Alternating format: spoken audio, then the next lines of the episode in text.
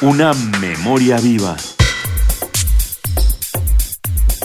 El conocimiento universitario más allá del salón de clases. Una memoria viva.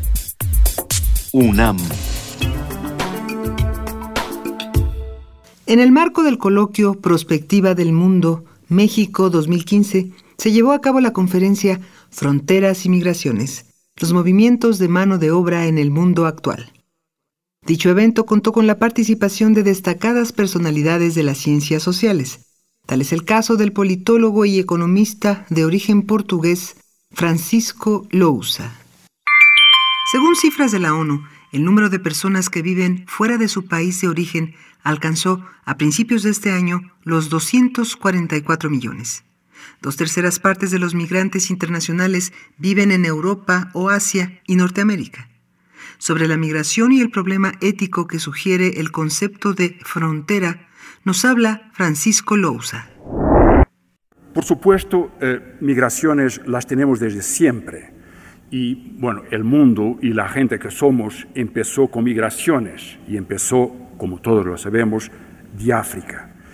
Es decir, que las eh, migraciones son fundadoras, son de todos los tiempos y son en algunos casos invisibles. Algunos ejemplos. México recibió una inmigración masiva de España después de la República, en los años 30. Uruguay, un tercio de la población se ha ido del país con la dictadura en los años 70 y en los últimos años, incluido en países de Europa como España, 700.000 jóvenes que han salido del país por la, el exilio económico, más de 5% de la mano de obra de Portugal por la misma razón.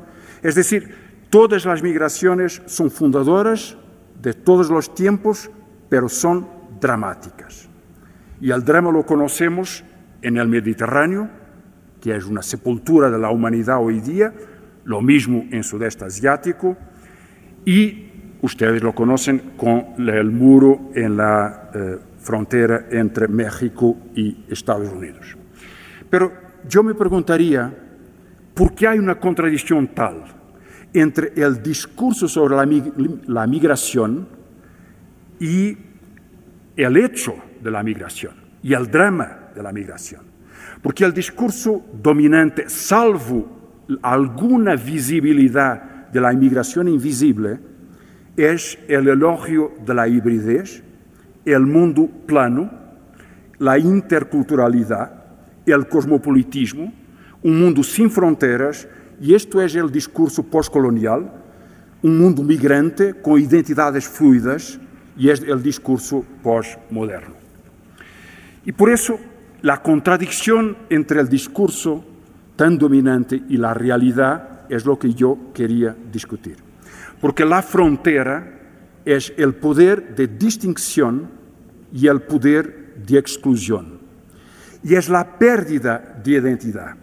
Y por eso yo cuestionaría el concepto este de frontera no en el plan económico, otros lo harán, ni siquiera social, otros lo harán, pero en la literatura.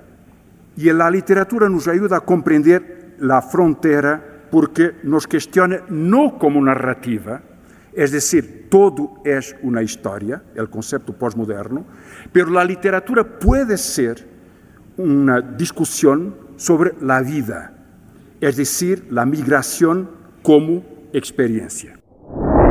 Francisco Lousa es profesor de tiempo completo de Economía por la Universidad de Lisboa.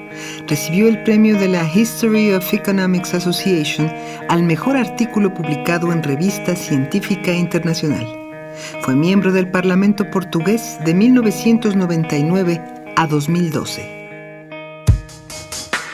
Una memoria viva. el conocimiento universitario más allá del salón de clases. Una memoria viva. UNAM.